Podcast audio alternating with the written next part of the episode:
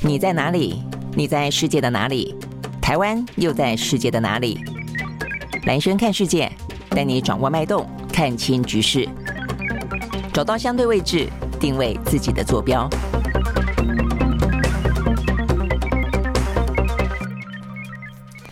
呃，大家好，欢迎收看今天的蓝轩看世界啊。那今天的话呢，相关的话题当然第一个还是在俄乌战争，尤其呢，俄乌战争当中啊，说呢是欧美方面接受了中国作为一个调停者的角色，但是啊，就在呢这个呃，就俄罗斯来说的话，五月九号昨天是他们所谓的胜利日啊，所以呢，对于这个普丁来说，在这个胜利日里面呢，所发表的演说也好，所摆出来一个阅兵的呃这个嗯阵仗也好，都会说明了啊，他接下来呢，对于这个俄乌战争当中。他所呃摆出来的呃一个态度是什么？可能方向是什么？所以这个部分的话是蛮受到关注的啊。那这个部分看起来，其实俄乌战争里面，就算终究会走到了呃，是不是会走走上所谓的谈判桌？但是呢，显然到谈判桌之前，还有呢蛮长的一段路要走的。而这个俄乌在昨天的话呢，各自啊又还是呢发动了呃蛮猛烈的一些轰。呃，攻击的那尤其呢，最新消息是法新社的一位三十一岁的呃这个记者，他这个记者他这个最主要的工作呢叫做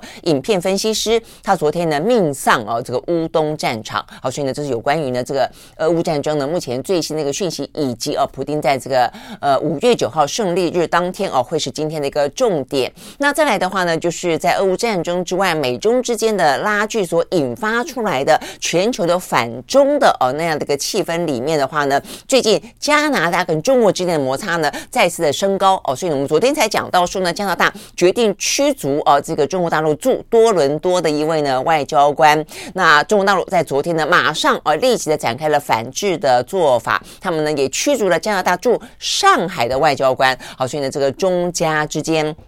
的外交战火呢，目前看起来呢，呃，紧张态势越升越高哦。这个部分的话呢，也是今天的一个重点哦。那所以双方的态度如何？那加拿大的总理啊，这个杜鲁道昨天也说话了。好，那另外的话呢，中美之间啊，这个相关的一些呃拉锯跟彼此的试探也都还在进行嘛，哦。所以呢，昨天的话呢，这个呃，中国大陆啊，等于是外交部长秦刚见了美国的驻中国的大使哦，这伯恩斯两个人对话呢，在今天也有后。后续啊，那这个后续的关注点呢，都在呃，到底啊，这个所谓的台湾台海问题一中原则是不是呢？中国踩了啊，这、美国踩了中国的红线。我想这个部分的话呢，也是今天的一个后续的重点了啊。那呃，再来的话呢，这个全球的经济部分的话，我们看到了中国大陆的出口啊，呃，出现了呃比较放缓的局势啊，所以对于今年全球的经济，一方面美国的状况其实也不容。乐观，我们前面讲到，不管是债务违约问题，不管是呢。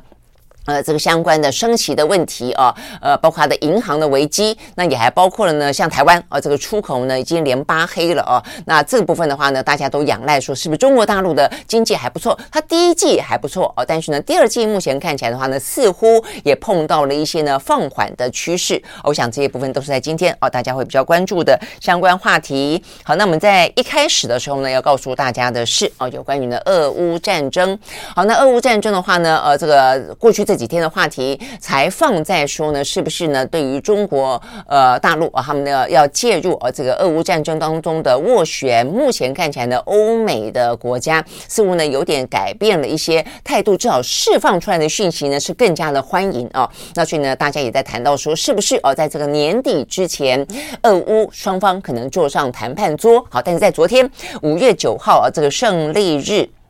呃，这个普丁说什么呢？那普丁目前看起来的话，哦，他看起来还是呃花了非常多的时间啊、哦，把所有呢西方世界国家的呃，包括连乌克兰方面、哦、的一些态度，都冠上了一些新纳粹的威胁啦。呃，讲到他们是要摧毁哦这个俄罗斯，所以呢，某个程度啦，很明显的是他在塑造一个呢呃对俄罗斯的呃国民。呃，塑造一个外面啊，这个外面来的一些侵略，所谓的外患是一个侵略者，是一些比较邪恶的啊这样的一个形象啊。好，所以我想这个部分的话呢，是呃这个昨天普丁的话的重点。那他怎么说呢？他特别提到说，哦，这个世界呢正处在转捩点啊，但是这个转捩点呢，啊，意思就是说呢，看起来西方世界国家呢正在对俄罗斯展开一场啊这个。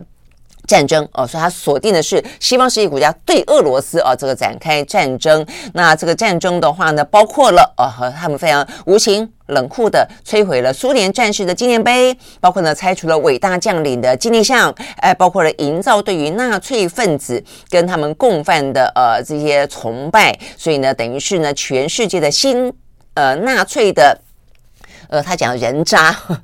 呃，继续的哦，要分裂呢，呃，这个俄罗斯要毁灭我们的国家。哦，所以呢，大家会知道哦，这个五月九号的胜利日，事实上呢，它是要纪念呢一九四五年二战结束那个时候呢，呃，等于是俄罗斯打败了呃这个德国。哦，所以那个时候确实是德国的纳粹兴起。啊，所以呢，呃，这样的一个纪念日里面，这样的一个胜利日里面啊，一方面就代表的是呃，等于是俄罗斯哦他们的团结打败外侮的那么一个象征，那再一个的话呢，也。也是很。呃，反映了哦，在过去这一年间，呃，俄罗斯不断的要把他这个发动的侵略合理化的意思，就是说，乌东乌克兰方面的话呢，有很多的纳粹分子、新纳粹分子啊，事实上呢，不断的啊，这个在呃对俄罗斯呢造成了威胁哦，所以呢，这个部分的话呢，事实上他是在他发动哦对乌克兰的战争当中，一直啊要去合理化哦正确化自己的一个说法哦，所以他这一次等于是在五月九号的胜利日重生了，塑造出了。一个呢，就在当初打败了呃德国纳粹哦，所以意思讲说，现在又来了一个新纳粹的对哦，这个俄罗斯可能造成的威胁哦，所以你可以看得出来，在政治的语汇上面来说的话呢，普丁哦，他用这样的一个胜利日的呃机会啊，去刑诉一个呢这个俄罗斯哦，他们发动战争的呃。这个正当性之外啊，也形诉继续形诉了西方世界国家，包括乌克兰啊，这个对于俄罗斯可能的攻击。好，所以他的意思就是说呢，呃，对于呃俄罗斯来说，俄罗斯的未来就掌握在这些目前正在乌克兰乌东奋战的官兵们哦，所以等于是也是继续替他们打气。好，所以呢，这个部分的话呢，是在昨天啊，这个普丁的胜利日里面所发表的演说。好，那所以呢，就他的言论来看的话呢，当然可以看得到他继续的想要去。凝结俄罗斯的呃这个士气，然后呢继续呢要去啊这个进行对于乌克兰的一些相关的打击，但它背后呢反映出什么呢？比较有意思的是有一说，我们目前看得到就是说所谓的听其言观其行嘛啊，昨天呢呃普丁说是这样子说哦，但是他所展现出来的呃在胜利日当天啊这个阅兵的规模好，所以却有更多的军事专家认为普丁漏气了哦，说呢这个昨天。天所展出展现出来的阅兵的规模，比起过去来说，都大幅度的缩水啊。那几几个角度啦，第一个阅兵的时间哦，说短短的六分钟哦，所以时间也缩短了。那缩短的原因，当然就在于说呢，它展现出来的火力跟国力呢，也跟过去比起来呢，呃，这个差的非常多哦。所以这边讲到说呢，武器少的可怜哦。所以这边讲到说呢，包括呢，他们武器的展演。呃，这边特别提到的，比方说他的人啊，参加呢，呃，这个的士兵啊，说呢，只有八千名士兵游行穿过红场，比起呢这个 COVID-19 时期，还有呢这个 COVID-19 之前的游行规模呢，都少了非常多。他们说呢，这个呃阅兵式是从二零零八年以来人数参加最少哦，士兵最少的一次，就只有八千人。好，那除了八千人的士兵之外的话呢，包括武器呢，除了武器的话呢，比方说在去年二零二二年啊，这个疫情期间，他们还呃就是很高调的哦，等于是去年的胜利日上刚刚发动呢俄乌战争没多久哦，所以那个时候呢士气如虹，更想要展现出来的呃这个军力哦，可能也是更加的呃这个用心吧。我说他们那个时候展现出一百三十一种呢不同类型的武器，然后看到了说是呃有两百多辆的军用的坦克车啦，呃步兵的战车啦等等等。但是到今年呢，非常明显的缩水，说到今年呢，只剩下十种不到的武器系统啊。那说当初去年是一百三十一种，这次只剩下十种，所以看起来非常少。那甚至说呢，呃，在空中的啊也变得很少。在在空中，二零二二年说有七十七架的飞机啊跟直升机进行呢阅兵的空中啊这个。行列式哦，但今年的话呢，说呢，呃，包括一些飞机啦、直升机啦的空中展演呢，也都通通取消。好，所以呢，这个看起来确实啊，呃，就看得到的这个阅兵的部分的话呢，今年显然的哦，这个各方的观察跟外电都显示出来哦，说呃，这个这一次的阅兵看起来非常的冷清啊，所以呢，这个代表的哦，显然的跟普丁所要展现出来，在他的演说上面想要展现出来的团结哦，跟可能的一些。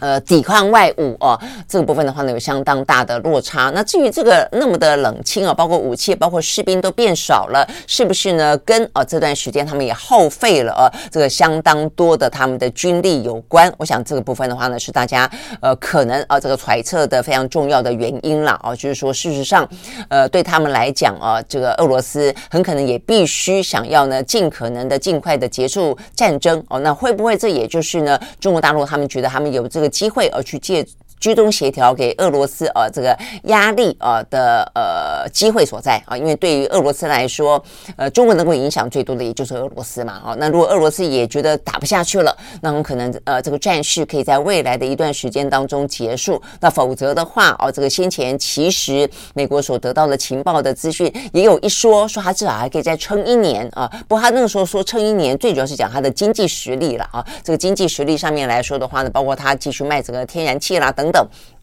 呃，中国、印度啦，哦，也都一直买它的天然气嘛，哦，所以呢，这个部分的话是说，就它的经济力来说可以再撑啊，但是就这个军力来说，呃，这个军力跟火火火力等等啊，是不可以撑那么久？那事实上呢，在昨天啊，呃，唱衰啊，这个普丁的胜利日，他们的阅兵啊的状况的不只是啊，呃，所谓的西方媒体而已啊，包括我们看到呢，这个最新的消息，也就是帮呃这个俄罗斯在乌东前线啊，这个打仗的佣兵啊，这个佣兵集团呢，瓦格纳他们的集团的领导人啊，叫做普里格金的啊，他昨天也非常非常的不给面子啊，他爆料了一支影片啊，这个影片的话呢，再次批评啊，说这个俄罗斯并没有给予他们在前线足够的啊这个弹药，他现在就已经抱怨过一次了啦，但是后来的话呢，好像呃又说他本来还说他不打了。哦，不帮俄罗斯打了，但是呢，呃，可能因为这样子喊一喊之后，呃，有得到呢俄罗斯方面呃更多的一些弹药的援助啊，所以也就是说啊，他们愿意继续啊，但是昨天他们呃这位呢呃他的呃瓦格纳的领导人又出来说啊，说呢呃在乌东前线作战的俄军竟然临阵脱逃。哦，他讲到说呢，这些将士们临阵脱逃呢的原因，都是因为呢上头的俄罗斯的国防部不想打仗哦，这无时无刻呢都在算计当中。他说，呃，这个克里姆林宫无能哦，没有能力的保卫国家。那呃。俄罗斯的高层的高阶的军官都试着在普欺骗普丁啊，所以你都被骗了。所以他说呢，虽然啊这个叫做呢俄罗斯的这呃胜利日啊，但是他说呢胜利日是属于祖先的胜利啊，呃对于现在的俄罗斯人来说一点都不值得庆祝啊等等等哇，所以话讲的坦白讲。也还蛮呃蛮凶的哦，也还蛮讽刺的。这对于普丁来说，绝对不会想要听到这样子一个呃浇了一大盆冷水的话了哦，等于是他在他脸上打了一耳光一样。好，所以呢，这个部分部分呢是讲到了五月九号啊，这个俄罗斯的胜利日，他们希望呢在这个胜利日的时候呢，再次的营造一个即将迎来的新一次的打败呢新纳粹的胜利啊。但是呢，是不是可以在这样的一个呃继续下去？我想这个部分。的话呢，是大家都关注的了啊。OK，好，所以呢。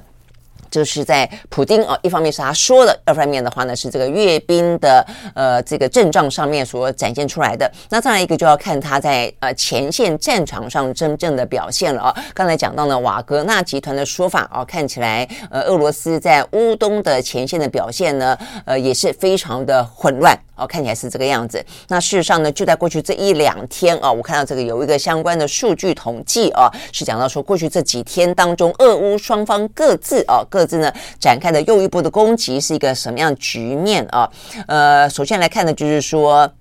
就乌克兰对于俄罗斯的攻击，实际上在过去这些天有很不一样的地方，在于说，他重新又发动了对于俄罗斯本土的攻击了啊，包括当然这克里姆林宫上方的那两架无人机啊，是不是乌克兰还不知道啊？那呃，当然有各种不同的揣测了，但是如果说是无人呃是乌克兰的话呢，他也等于是呃。包括了哦，等于是又一次的展现出来，乌克兰确实是有能力，而且正在做对于呢呃俄罗斯本土上面的攻击。那除了这个无人机呃的部分还有疑义之外，但事实上呢，呃，在俄罗斯的呃国土上，过去一周里面发生了连串的爆炸跟一些相关的攻击跟破坏行动。那这个当中哦，这个俄罗斯的说法说都是呢乌克兰所展开的。好，那再来的话呢，就是俄罗斯对乌克兰的攻击喽。俄罗斯呢对乌克兰已经连续好几天展开了空袭行动。呃，在七号的晚上，哦说发动了到目前为止最大规模的无人机的袭击。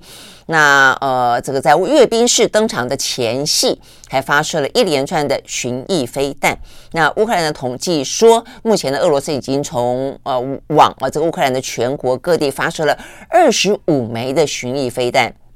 那当中啊说有二十三枚被击落，啊被这个拦截下来，大概是这个样子啊。所以目前看起来就是呃在这样的一个战呃。所谓的二战胜利日的同时啊，这个呃，普丁啊有他的一个呃，就是政治性的一个展演跟演说啊，但是呢，在战场上面看起来的话呢，俄乌其实已经越来越啊，这个零零星星的，但是也看起来越来越密集了，又一波的呢相互的攻防。那至于呢，呃，这个中国大陆到底什么时候真正会发挥更积极的斡旋的角色啊？目前呢正在看好，所以呢这个部分的话呢，是我们刚刚讲到的啊，这个。呃，普丁的相关重点，但是呢，另外我们要讲的就是呢，呃，乌东啊、呃、这边所发生的啊、呃，这个记者再次的又出现呢，呃，命丧啊、呃、这个前线的讯息，这就是我们看到的这位法新社的记者啊，很年轻。嗯，三十一岁，看起来坦白讲还蛮蛮斯文、蛮可爱的哦。这张他还戴着头盔哦，上面还有一只很可怜的瘦瘦小小的小猫哦，站在他的肩膀上啊、哦。那这位呢叫做索丁的哦，法新社的记者呢，先前曾经被报道过啊，讲到他的部分在于说他在战场上面哦去报道战事的同时，他救出了一只刺猬哦，所以听起来是一个非常。嗯，有爱心的啊，呃，这个记者啊，这个新闻工作者啊，所以他不只是，所以你看他肩上还站了一只可爱的啊，这个很瘦弱的小猫，呃，而且带着这个微笑。OK，好，那这位呢，呃，法新社记者索丁啊，索丁他是在昨天，昨天的时间点上呢，在乌克兰的东部的一个城镇叫做查西夫亚尔这个地方啊，呃，这个地方它是接近啊，另就是一个蛮大的城市。就是呃，这个巴赫特啊，这个地方。呃，巴赫姆特这样翻译啊，所以呢，很接近，就是等于是交战的战火呢最密集的地方了哦。那他昨天的话呢，在这个地方遭到了格勒式啊这个火箭炮的攻击。那因为他跟这个乌克兰的一些军队在一起啊，当进行报道。那 OK，但是呢，火箭炮就落在他的身边啊，也因此呢，锁定当场上升。那其他的法新社的团员啊，这个成员是说无人受伤了哦。他们显然是一个 group，因为呢，他其实并不是一个文。字记者哦，看起来他们应该是有一个呃团，基本上的配备就是文字、摄影跟影片分析师啊，所以他是他是一位影片分析师。好，那他从呃这个去年二月二十四号呢，俄罗斯全面入侵乌克兰之后，他就是第一批被法新社呢派到乌克兰的采访成员，所以到现在为止，他都呢一直在啊这个前线当中固守他的岗位啊。那 OK，所以他等于就是殉职了啊，这个真的是非常的。令人难过哦。那根据呢这个无国界记者组织哦，他们所统计的，到目前为止啊，这个锁定是呃俄乌战争开战以来第十一位啊丧生在战场当中的战地记者。好，所以呢这个部分呢，这个就是再一次的啊，这个显示出来战争的无情跟残酷哦。所以到底这场战争什么时候会结束？好，所以呢这个部分呢是啊讲到呢这个俄乌战争。那另外的话呢，就外交战上面来说。的话呢，加拿大跟呃跟中国之间，在今天的话呢，又有更进一步的啊，这个你来我往了。那昨天我们讲到的是。呃，就加拿大哦，他们重点当然是在于过去的，他们有不少的情资、呃，相关的情报，呃，这个等于是被媒体报道出来啊，就是说有证据显示中国大陆透过呃这个过去的两次选举当中，想要操控呃这个加拿大的政政坛政坛政情，尤其针对一些呢反中哦、呃、特别呃这个立场坚定的这些政治人物的话呢，都想办法要去影响选情啦啊，那所以最新的就包括了说先前讲到的。呃这个华裔的市长。那还有一个就是呢，因为就这一次啊，这个导致呢加拿大决定要驱逐中国的外交官，呃，这个叫做赵呃，就是呃他们的外交官啊，叫做赵薇啊，真的就叫赵薇。那这个赵薇的话呢，就是他啊这个攻击被认为被加拿大呃指认为啊他。攻击了一位呢加拿大的国会议员叫庄文浩的哦，还有他在香港的亲属啊。那这位庄文浩的话，为什么呢？呃，会被认为说中国大陆不希望他当选呢？呃，所以去恐吓他啊，然后去做一些干扰性的行为呢？因为这位庄文浩曾经针对新疆的人权问题发表过非常一连串的啊这个比较呃反对的啊这个言论，甚至签署过啊这个相关的一些联署啊这个呃反对啊这个呼吁啊这个。中国要正视呃这个新疆的强害人群的问题，好，所以呢被呃锁定啊，也因此的话呢，呃，这位被认为威胁了庄文浩的赵薇啊，这个在前一天就是呢被。呃，这个加拿大列为呢不受欢迎的人物，要驱逐他嘛？哦，好，那这个事情呢发生之后呢，在昨天啊，这个中国大陆方面的话呢，呃，完全不假辞色啊，这个批评呢加拿大，呃，说第一个提出呢严正的抗议啊，说呢他们将会坚决的采取反制的措施。他们说他们没有啊这个去影响呢呃加拿大的选举啊，但是呢对于加拿大这个错误的行为，他们呢呃也寄出同等的抗议啊，也就是他们把加加拿大驻上海的总领事馆的领事叫做曾义惠哦，他列为的不受欢迎人物，而且要求他呢在五月十三号之前就得要呢离开中国大陆哦，等于是加拿大驻上海的这外交官，呃，也等于是把他驱逐出境就是了啊。那这个呃，中国的外交部的发言人说，中方将保留进一步。继续做进一步反应的权利。好，所以呢，看起来呢，这个中加双方啊，现在你来我往啊，所以呢，这个他们双方的呃外交的气氛啊，进一步的紧张。那我们看到呢，这个等于是加拿大的媒体也报道啊，说这个事情等于是在继啊这个当初华为的呃这个孟晚舟事件之后啊，又一波的新一波的啊，看起来呢是到达了一个相对来说比较紧张的啊那么一个态势。OK，好，所以呢，就是。在中加双方啊，目前看起来的这样的一个呃外交外交战啊，虽然无烟硝啊，但是看起来的话呢，火药味十足。那针对这个事情啊，等于是呃中国大陆方面也采取了一个对等的报复措施之后啊，加拿大的总理杜鲁道昨天呢接受访问的时候说，他说加拿大绝对不会接受呢中方的恫吓。他说呢，我们知道。会有报复行为，但们我们不接受这个恫吓，我们会继续采取呢一切必要的作为，来确保加拿大人免于受到呢外国的干扰。所以到目前为止的话呢，至少就加拿大内部哦所引发的一些。报道啊，跟一些民情，他们似乎啊都相信啊，也正认为啊，这个中国呢在采取一些呃台面上的台面下的一些行动，想要干扰啊这个加拿大的一些呃这个选举，大概来说是这个样子啊。好，所以呢这个部分呢是看到啊这个等于是中加的外交的关系的紧张。好，那这个外交紧张的话呢，其实也不只是呃中加之间啊，这个中美之间的话呢，其实看起来啊，这个美方一直想要跟中方。能够呢，呃，有更进一步的呃联系嘛啊，包括我们先前也讲到了，拜登跟习近平通电话啦，呃，这布林肯呢，呃，这个去访问啊，这个中国大陆啦，还有包括呢，呃，叶伦啊，或是说呢，雷蒙多等等等的啊，好，但是呢，就在昨天，呃，中国的外交部长啊，这个秦刚见了美国驻中国的大使伯恩斯所释释放出来的啊，意思就是说。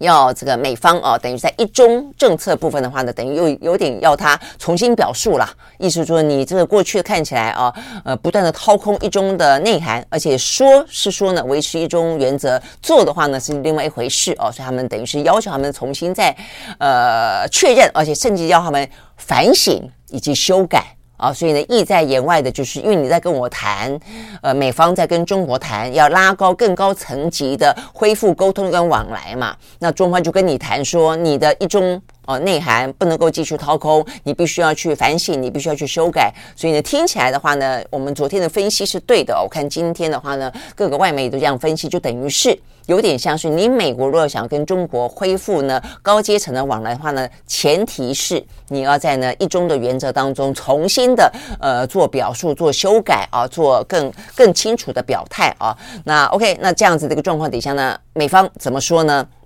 好，美方呢在昨天啊，针对这个事情，呃，美国的国务院的首席副发言人叫巴特尔的啊，这个巴特尔，他昨天的回应说，他说呢，美国历任政府实施的大概有四十多年的一中政策，他说我们从头到尾都没有任何改变。啊，所以意思就是说我没有改变一中政策，所以你要我修改，没有什么好修改的啊。那所以听起来啊，这个话里面呢也有软也有硬。呃，软的是说，哎，我们四十多年来都是信奉，也都接受一中政策的啊，所以等于他们再次重申一中政策、一中原则。好，但是呢，硬的地方在于说，所以啊，我们都都都这样做啊，所以我们没有什么好修改的。那你认为我们表里不一？你认为我们说的跟做的是两套？那是你认为啊，我们。没有啊，所以呢，等于是。美国的话呢，一方面重申它的一个中国政策不变啊，但是呢，他也特别强调，我们没有打算呢，呃，去做更多的修改啊，为了要符合你们。好，但是如果是这样子的话，那到底他们所期待的啊，这个拜登希望他在这个接下来的呃要参选连任的路上啊，能够反映出，能够展现出可以控管啊，可以管理美中，而且可以恢复高层的对话这个部分的话呢，呃，要怎么样打破这个僵局，我就会是这个未来这段时间观察美中之间啊，呃，蛮重要的一个呢，呃，观察点啊。因为到目前为止，我们也说了啊，这个中方显然的，习近平呢，他认为，呃，对于美方啊，任何的一些示弱或者相对来说比较和缓的态度，其实并无助于美国呢不采取或者说放缓。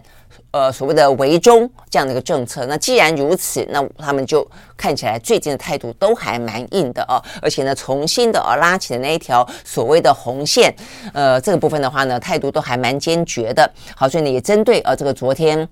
秦刚跟伯恩斯两个的对话啊，我们看到呢，这个非常熟悉啊，这个两岸的美国的智库的资深啊，这个呃格莱伊啊，这位专家他也说，呃，他说呢，看起来啊，这个中方有两条红线是非常清楚的哦。他说呢，呃，这个一条红线，呃，就是啊，这个等于就是一中啦，哦，就是一中的呃内容就是。他的说法啊，他换了他他的用词这样讲，他说有两条红线是真实的。第一个是美国基本上与台湾重启共同防御条约这件事情，他认为是中方所在意的哦。那所以所谓的共同防御条约，其实我们之间没有这样的一个条约哦。我想他可能讲的是有关于一些军售哦，就是说似乎越来越紧密啊这件事情，或者一些军事情报上的合作这件事情啊。再一个，他就说呢，呃，美国。呃，似乎呃，这个凸显出来，在中方的眼中是，我们可能接受台湾是一个主权独立的国家哦，所以呢，等于是呃，中方认定美国他在台独这件事情上面来说的话呢，呃，他其实似乎态度是有些睁一只眼闭一只眼的哦。那所以我想，这也就是他们所谓的掏空一中啊的原则的原因哦，就是你嘴巴说一个中国，但事实上你似乎某个程度你承认的是一个呃。两个中国是一边一国这样的概念啊，所以呢，这是葛莱伊的用词，他认为这是两条啊，这个中方对美国呃特别画出来这两条红线，所以他认为说这个部分，如果说中方认定美国说一套做一套，那么呢，呃，美方就显然的啊是会被中方认为在制制造危机啊，所以呢，美国怎么样子表现出他们呢？呃，是呃连贯的、可信任的政策。他认为，如果要重启中美的高层的对话的话，这一点就变得很重要了。好，但是可以这样分析了啊。但是目前看到这个美国国务院的首席的副发言人，并没有啊去呃重新啊去修改，或是再再重新表述啊他对于这个一中政策的更多的说明啊。所以呢，呃，换言之啊，这个。嗯，中美之间啊，这个高层要恢复对话，可能还要有一段时间呃去磨蹭了啦哦。OK，好，所以呢，这个部分的话是讲到美中之间。那事实上呢，呃，在美中之间直接的呃这个对话是这样子的一个呃僵局，坦白讲是一个僵局。但是在这个之外的话呢，呃，美中各自啊、都还是呢展开他们的一些外交部署战啊、这个当中包括了我们今天讲到习近平他要进行中亚峰会嘛啊、好，那另外的话呢，呃，美国也有动作。美国的动作的话，第一个我们看到的这个今天的报道啊，拜登将会去访问呢巴布亚纽几内亚。哦，那这个部分的话呢，是在南太平洋当中啊，他们说呢，他会在这一次啊，这个等于是接下来的十九号要登场的啊，这个 G7 的会议之后，他就要去巴布亚纽几内亚啊。他说他这个行动会成为历来第一位走访当地的现任美国总统，凸显出美国要在南太呃在南太平洋对抗中国势力啊这样子的一个呃他的部署跟安排。好，所以呢，这是一个。那再来一个的话呢，是美国呃方面的话呢，跟菲律宾之间才刚刚结束啊，这个大规模的军事演习。目前看起来的话呢，还有呃一个后续的，就先前那个叫肩并肩嘛啊。那后续的话呢，有一个是空军方面的联合合作的军演又要登场。这个登场的军演叫做雷霆对抗，要在五月。啊，这个开始登场，说呢，这是时隔三十三年之后，呃，美菲之间重新举行这样的一个大规模的军事演，呃，空中空军的演习。好，所以看起来的话呢，呃，这个。美菲之间的军事的合作啊，呃，就是还是啊，这个继续的加强。好，所以呢，这个部分是我们看得到哦，美中呃各自布局，以及美中之间啊，这个相互的一些喊话呢，也都还在持续当中。好，这个部分是我们看到比较重要的消息啊。那另外的话呢，在俄乌战场当中呢，美国再宣布啊，要提供呢乌克兰三百七十亿美金的军事援助，就继续的啊，这个弹。弹药啊，这个要去维护呢，这个呃乌克兰的呃这个空防，我想就是进一步的啦，就是针对接下来可能的俄乌战争。那另外的话呢，中国大陆哦，它也有一些相关的动作啊，这个动作是因为呃美国对于中国大陆间谍行动防得很厉害啊。那这个今天呢是《华尔街日报》的报道，中国也在防外国的西方的，包括美国在内的这些呃可能的行动，用咨询公司、顾问公司为幌子，是不是呢？也在进行间谍行动呢？啊，所以呢，这部分是《华尔街日报》的报道啊，说呢，中国方面啊，透过官方媒体暗示，啊，说他们的国中国的国家安全机构正在进行他们国内啊要进行相关的调查，看看他们的一些行业是不是呢被用于外国间谍的活动。意思是说，你看起来找了外国的公司来做 consultant，来做一些咨询，但事实上这些咨询的同时，他们都在搜集中国大陆的军工、经济、金融等等重点领域的情报资讯。好，所以呢，这个部分呢，也对中国大陆的国家安全产生危害，最终可能沦为境外刺探、跟收买、跟套取国家秘密跟情报的帮凶。哦，所以的话呢，中国现在也正正在进行调查。好，我想呢，这个部分的话呢，可能对于。呃，这个外国公司在中国呃，这个呃进行一些相关的呃这个商业行为，也开始呢造成了更大的一些压力了哦。就是说，呃，这个就是你来我往啊，这个礼尚所谓的礼尚往来，就你对我啊，这个部分其实中美美国驱逐了很多啊，他们认为的中国的不管是什么呃学术人士啦啊，这个可能的啊这个窃取商业机密的都有啊，在过去这些年，那现在看起来中国大陆啊也对中国呢在展开了类似啊，像这样子的一个调查了，那只是调查过后会不会有更进一步的行动，我想就要看了哦。那呃这些部分呢，对于这个外国在中国做生意来说，确实有一些相当的压力。今天有一个很明显的啊，这个大公司，他决定呢，呃要去。呃，在中国啊，他们的一些呃工作岗位呢要大裁员，这就是呢在职场当中呢非常知名的 LinkedIn 啊，LinkedIn 的话呢，他决定关闭中国的求职的应用程序啊。那另外的话呢，在全球的范围当中裁员七百一十六个人。好，那这个呃这个 LinkedIn 的说法是说呢，因为需求锐减。哦，那这个需求锐减的话呢，呃，我看到目前啊，他们的呃一般的商业的分析认为啊，这个这一次的停止中国业务也反映出来呢，外国的企业哦，这在中国面临了相当大的一些挑战。那这个挑战当然是哦跟这国际之间，呃，这个反中也好，那中美之间的一些呃这个全面几乎是一个全面性的这个对抗也好，都是有关系的。OK，好，所以呢，这个部分是讲到美中或是中国跟西方世界国家啊这个之间，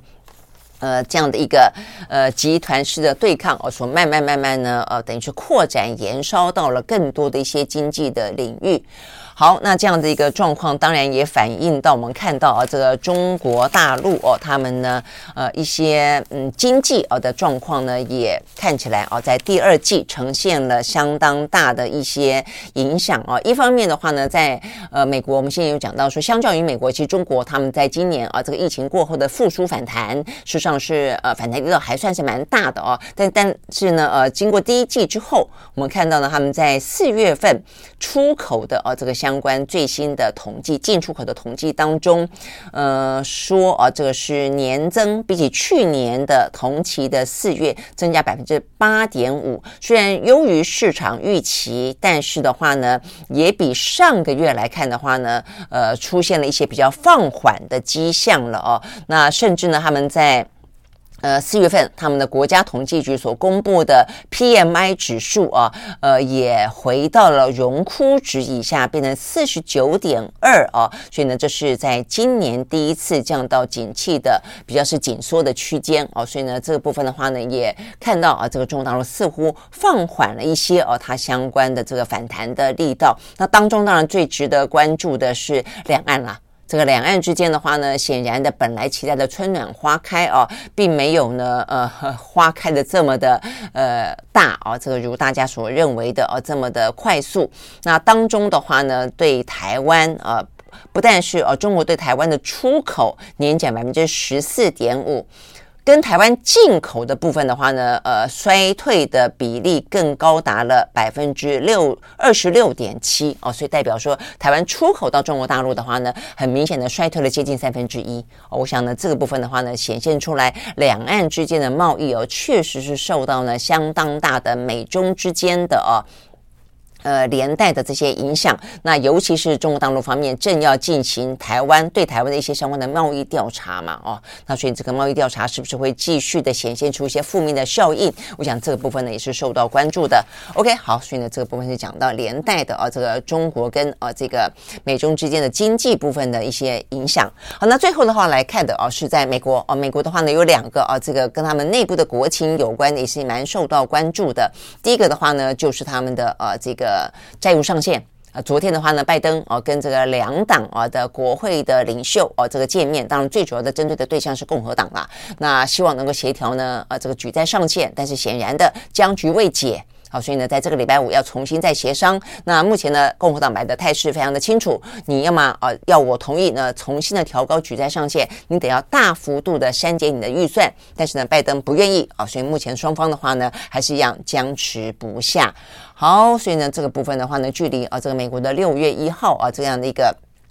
倒数的啊，这个债务违约的压力呢是越来越大了，好，所以呢就是一个。那另外一个的话呢，是跟美国的总统大选有关，那就是呢，美国总统川普。哦，他先前的话呢，呃，是因为不是给这个什么艳星封口费这个事情，遭到曼哈顿的地检署说要起诉他嘛，那反而成为他一个造势的一个好的机会啊，所以呢，在共和党内的呃支持的呃声量突然之间暴增啊，好，但是呢，呃，这个部分的话呢，在昨天有另外一个非常曲折的啊，呃，这个但是也是司法上面的，确实吃了个败仗啊，那就是呢，川普他其实跟他。呃，有关性骚扰的话题真的还很多哦，所以这边有一个呢，原来是。在去年啊，还有另外一桩呃被告，因为他在验薪部分的呃话题就有两个哦，都说呃付了封口费啊，让他在上一次大选的时候不要出来呃这个指控川普。但有另外一桩的话呢，是呃一个现年七十九岁的哦，曾经担任过 L 哦非常知名的 L 时尚杂志的专栏作家，叫做呃卡洛尔的，他说哦他在。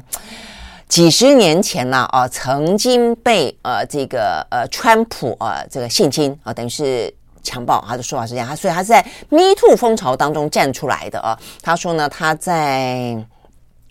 一九，我看到他这个很很久以前了，呃，大概有三三三十几年前，我看到一九，哦，他指控一九九五年的时候，他在百货公司的更衣室。说呢被川普啊，呃，这个性情啊，这个实在是听起来很很难堪啊。好，那这样子的一个指控呢，在去年的时候呢，他正式出来指控。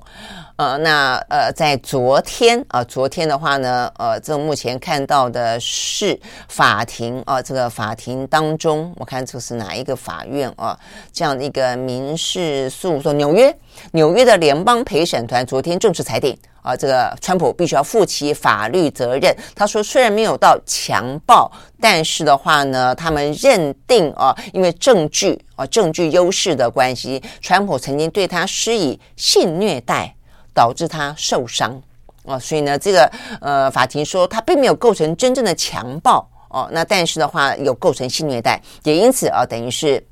呃，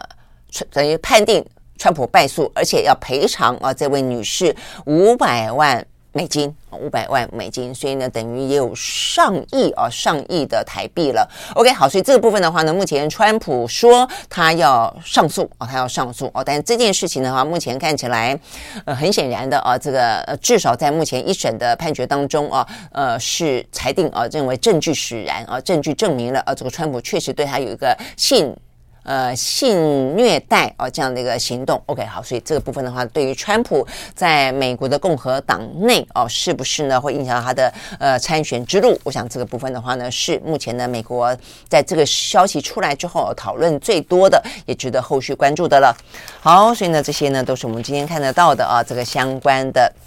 一些呃，这个今天的国际新闻。那回到呃这个台湾的话呢，台湾的总统大选，当然国际也会关注啊，因为呢这个部分呃相当程度的战与和跟两岸之间跟呃台美之间的关系哦都是话题。那今天的话呢，有两呃两个蛮尖锐的话题哦，一个的话呢是郭台铭呃，郭台铭的话呢，显然的。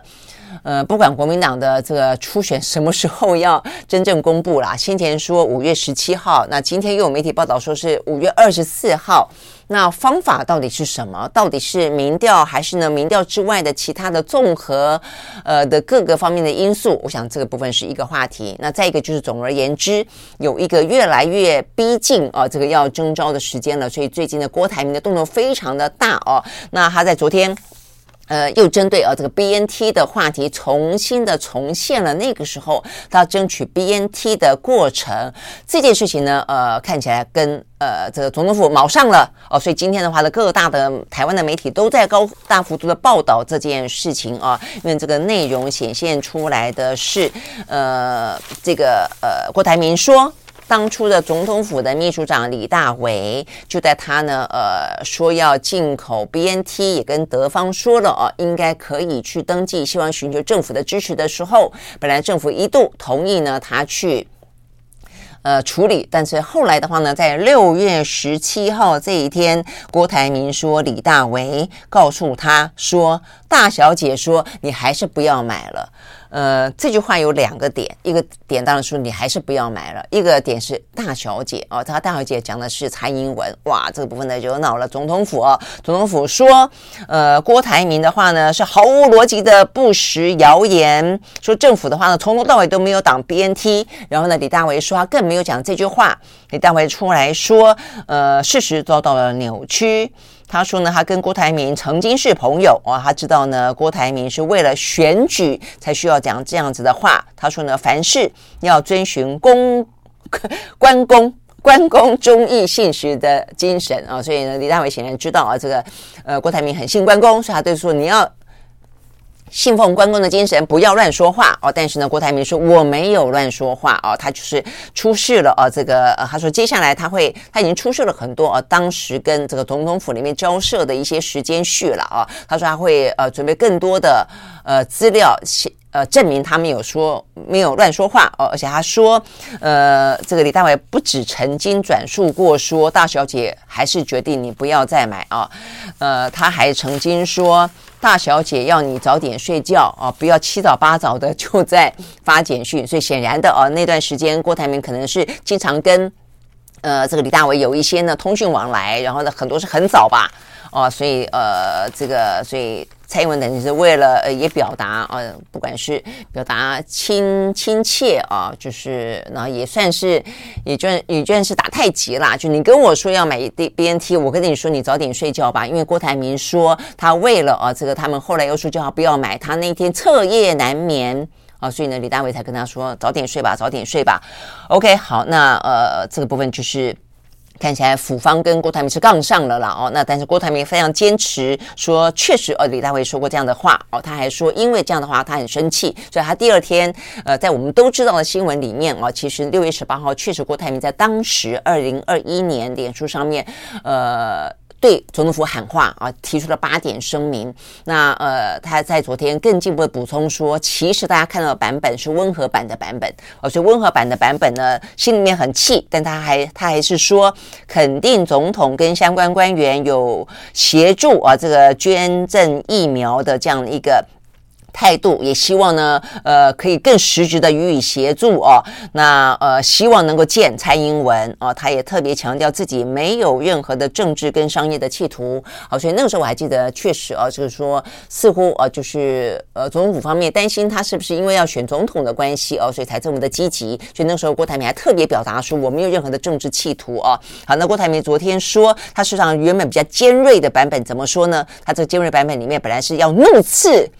呃，阻挡买疫苗是草菅人命的行为。那讲到说，民进党跟总统府如果担心他出来选总统是他最主要挡疫苗的原因的话，他感到非常的痛心，他就干脆带着全家移民到夏威夷算了，再也不问世事啊。但是呢，写完了以后呢，呃，当然他的朋友也建议说不要发这个，这个听起来太尖锐了啊，因此他才会修正出另外一个版本。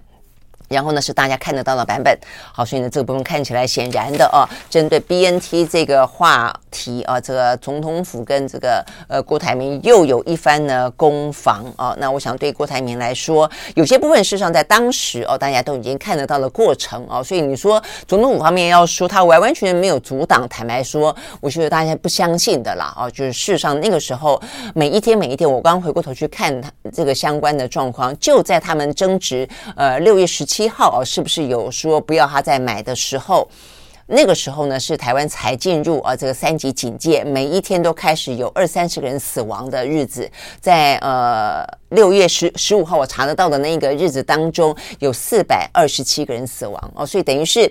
为什么郭台铭会那么生气哦？因为你没阻挡一天，每一天就多个二三十个人死亡，这是一个事实啊。那只是说有没有像这个李大伟所说的说啊，大小姐要你不要买。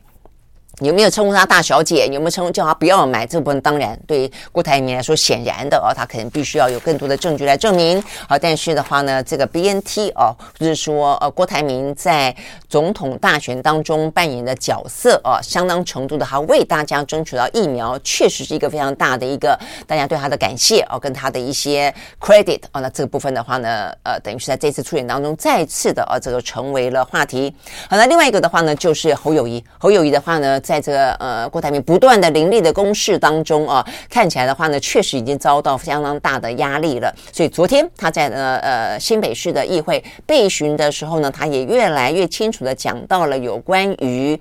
呃国政啊这个呃层次的事情啊，他讲到了呃两岸的呃关系，他再次强调啊说呢要和平需要对话，我觉得这不是重点了啊。他讲到台美关系，我想这个部分的话呢是很值得。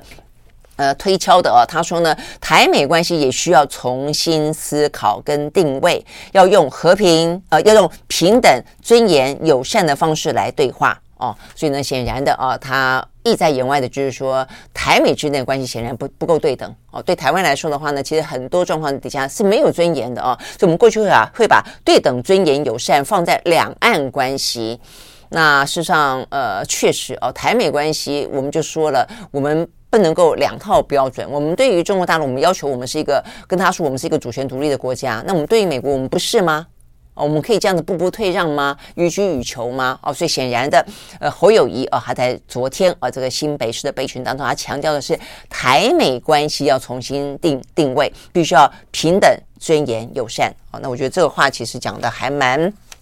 蛮好的哦，就是当我们要重新谈呃界定啊这个健康的建设性的。有尊严的两岸关系的时候，我们同样的也要这样的一个台美关系。好，所以呢，这个呃国民党内的初选啊，目前看起来的话呢，烟硝味越来越浓，打得越来越呃火热了哦。OK，好，那所以呢，这个部分的话是我们今天看得到嗯重要的一些相关新闻。那我们再次谢谢的这个 Jasper 呢，再次的 donate 啊，我们也欢迎更多的朋友呢继续来收看收听啊，然后也给我们更多的支持。好，那我们明天同一时间再会喽，拜拜。